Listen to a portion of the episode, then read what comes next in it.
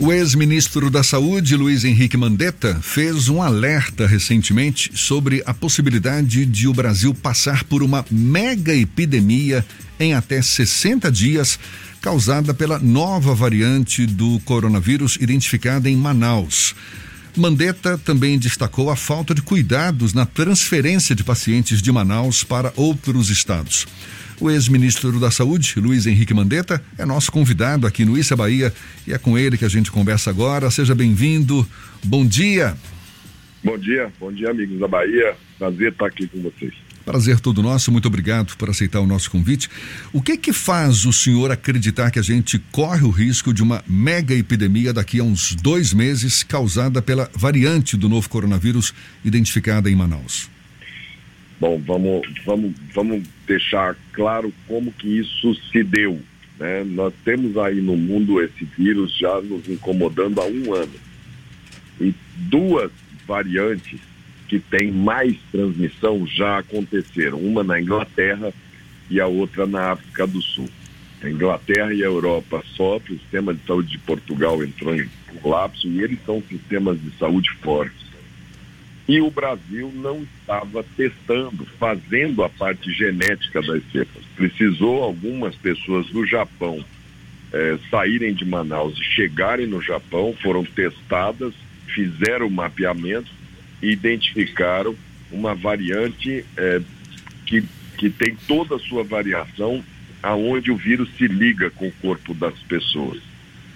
É, não sabemos há quanto tempo ela estava ali em Manaus, mas Manaus sofreu um, uma escalada de casos em dezembro, janeiro, a ponto de ter tido aquele drama de ter ficado até sem oxigênio. Diz o ministro da Saúde atual de que ele coloca uh, que é a cepa que fez aquela situação toda lá em Manaus.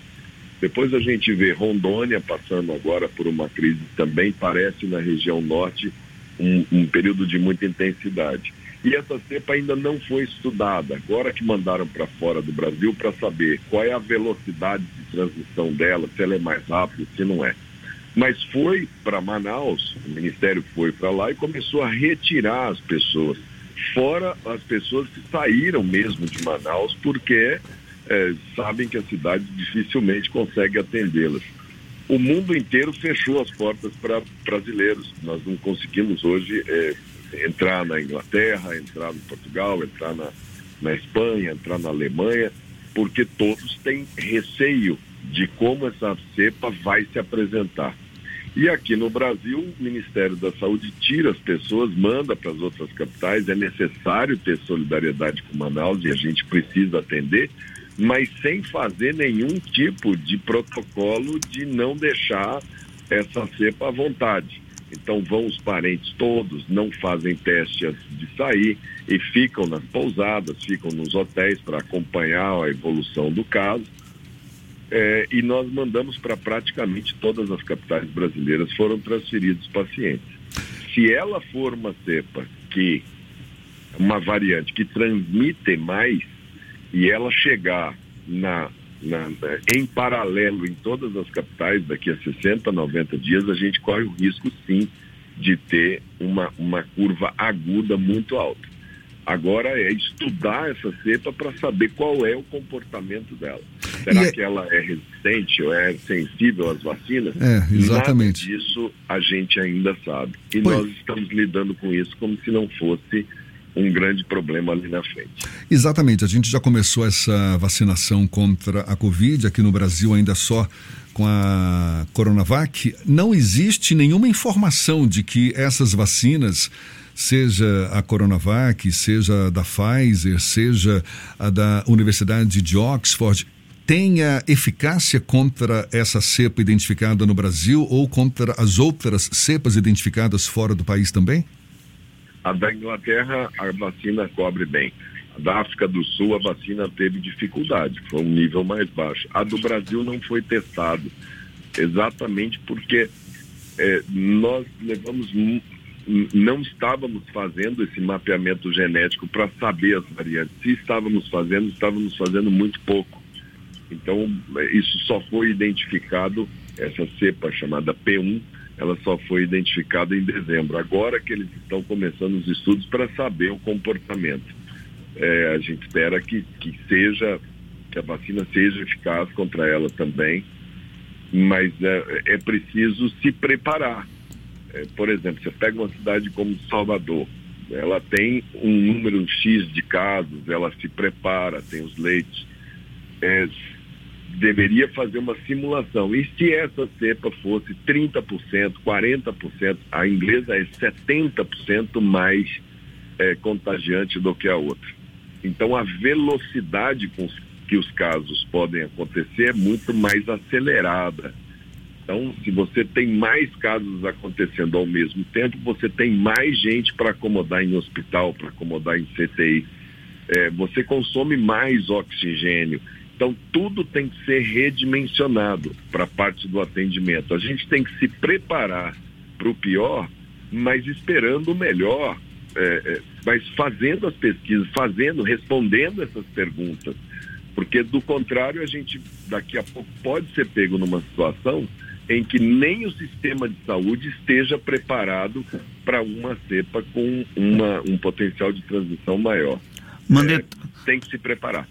Você deixou o Ministério da Saúde em abril do ano passado e com uma postura bastante crítica com relação à condução que o Ministério tem dado ao enfrentamento à pandemia. Você avalia que estados e municípios também tiveram a mesma dificuldade que o Ministério da Saúde ou o Ministério da Saúde foi o grande responsável por essa desarticulação no enfrentamento à doença? Costumo, costumo dar assim, um exemplo para as pessoas entenderem que o SUS é como se fosse um bichinho de três, de três pernas. Quando as três pernas andam na mesma direção, esse bichinho vai longe. Ele caminha, ele é rápido, ele até corre. Agora, o Ministério da Saúde, ele parou de trabalhar é, sendo o coordenador, o articulador e reforçando a posição de governadores e prefeitos. É como se o Ministério da Saúde tivesse saído desse enfrentamento. Até os números, eles estavam querendo não mais dar os números da, da doença. Precisou o STF dar uma ordem para dar e um consórcio de imprensa começou a fazer uma apuração paralela, ou seja, perdeu a credibilidade e saiu do enfrentamento. Então a gente ficou com uma crise na parte de credibilidade por falta de prevenção, por falta de testagem, por falta até mesmo as vacinas no primeiro momento eles não negociaram, não adquiriram, apostaram num movimento anti-vacina, só tiveram que capitular depois que viram que a população está aguardando, está exigindo o seu direito de se vacinar. Então o ministério saiu, ficaram os governos do estado e os municípios. Em locais onde o governo do estado e município conseguiram trabalhar juntos, eles supriram em parte, porque o governo federal ficou de longe criticando tanto governadores como criticando os prefeitos. Ele não foi parte das medidas que às vezes têm que ser tomadas por conta é, dessa, dessa doença. É como se ele tivesse escolhido ser um crítico e não ser um participante. Todas as vezes que se questiona, eles falam: não, mas eu não posso fazer nada porque o STF não deixa eu fazer. A STF jamais falou para ele não fazer, pelo contrário, até o obrigou a apresentar um plano de vacinação, tem feito um trabalho, a sociedade tem feito um trabalho para que esse ministério ande, para que a coisa vá, né? para que os governadores e prefeitos tenham né, no governo federal um braço, um, um, um, um componente fundamental do SUS para que o SUS pudesse andar. Você saiu do governo com uma popularidade muito grande.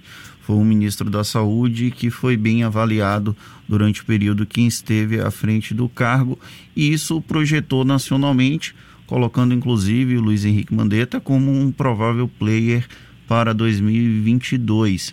Ontem, o prefeito, ex-prefeito de Salvador, a Semineto e presidente nacional do DEM, sinalizou a hipótese do Democratas, inclusive, apoiar uma eventual tentativa de reeleição do Jair Bolsonaro, que o senhor se tornou um ferreiro crítico. Isso o deixou em uma posição desconfortável dentro do Democratas? Eu acho que todos os partidos estão num momento de, de, profunda, de profunda acomodação de quais são as suas perspectivas. Né? O Democratas não é diferente, a gente teve, acabou de sair de uma eleição da Câmara, aonde o Rodrigo Maia mostrava um caminho, o corpo do partido quis ir por outro caminho. Eu acho que isso é natural, os partidos estão vivos. Eu acho que esse debate, na hora certa, os partidos vão fazer, o Democratas vai fazer.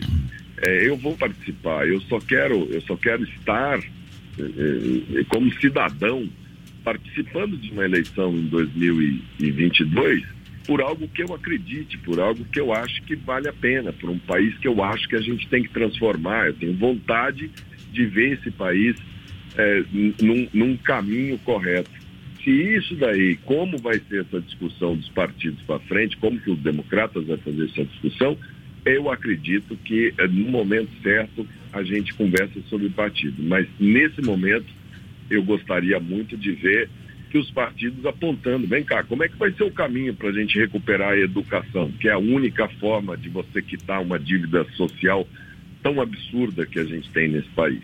Como é que a gente vai fazer para enfrentar o drama do pessoal da cultura, de eventos, que ficou aí um ano e meio é, desarticulado em função dessa pandemia? Como é que vão ser as políticas pós-pandemia? Como é que vai ser o gasto público? Esse era o debate que eu gostaria de ver os partidos fazendo para que dessas ideias, desses conceitos, a gente pudesse lá na frente poder falar de nome mas eu quero estar onde vai ter esse debate e quero estar do lado onde eu enxergue a possibilidade de unificar esse país. E, é, e, e, e numa posição eu posso cair é, no, no, no, no retiro entregando santinho, seja lá de quem for, mas acreditando nesse caminho. Em 2016, o senhor era deputado federal e acompanhou o impeachment da ex-presidente Dilma Rousseff. Como um ator político, mesmo que fora da cena política atualmente, o senhor vê um clima eventualmente para o impedimento do presidente Jair Bolsonaro, já que o senhor também participou do próprio governo? Eu acho que não. Eu acho que naquele momento que a gente via era povo na rua e eu, eu acho que o próprio PT fez o impeachment da Dilma. É, você tinha um governo que tinha uma base com 140 é, parlamentares que votaram, que não que eram do PT, que eram do PCdoB, que eram do PSOL. É, ela precisava de 30 votos nos outros 400 é, deputados. E, e fizeram é, é, de uma maneira que a, o PT não tivesse que apresentar as reformas, não tivesse que apresentar as soluções para o país de uma crise que o próprio governo tinha criado.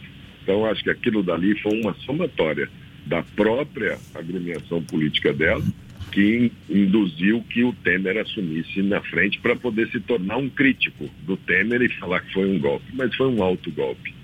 Agora, hoje não. Hoje eu acho que tem um, presidente lá, certo ou errado, fazendo as suas, as suas políticas, ele está ali dentro. Eu não vejo esse caldo para impeachment. Se você perguntar, e os motivos para um impeachment? Bom, os motivos para fazer o impeachment da Dilma eram muito frágeis. É, se fosse por motivos, por, por, por desrespeito, por, por negligência à vida, etc., eu acho que os motivos seriam até mais robustos para o atual presidente. Mas não vejo o clima. Acabo de ver ele eleger o presidente da, da Câmara, do Senado, ou seja, aquele mundo Brasília, aquele mundo ali dentro, não dá nenhum sinal de que isso prospere. A gente está conversando aqui com o ex-ministro da Saúde, Luiz Henrique Mandetta. E para a gente encerrar, Mandetta, voltando, inclusive, falando sobre a pandemia, se existe um ingrediente que, digamos, não pode faltar no combate à, à, à epidemia, é a informação de boa qualidade, não é verdade? Tanto aquela. Exatamente tanto aquela que os órgãos de saúde coletam e analisam, quanto a que é ofertada à população. Como é que o senhor avalia a qualidade das informações que circularam, ou que circulam até agora, a respeito da pandemia e dos cuidados que devem ser tomados para impedir uma maior propagação do vírus? O que eu vejo é, é, é muita fake news nesse mundo de, de internet.